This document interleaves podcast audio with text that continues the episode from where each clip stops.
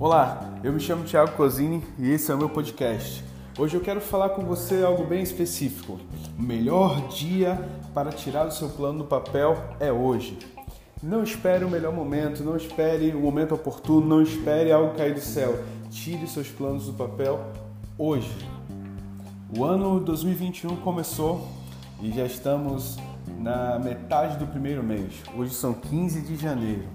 Talvez você seja desses que fez uma grande lista de planos e metas e realizações para o próximo ano, anseios, com desejo de colocar em prática, avançar na vida, conquistar no espaço, fazer alguma coisa.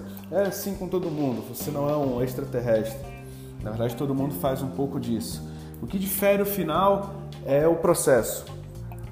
Nem todo mundo que planeja executa, nem todo mundo que anota uma meta a persegue a ponto de alcançá-la.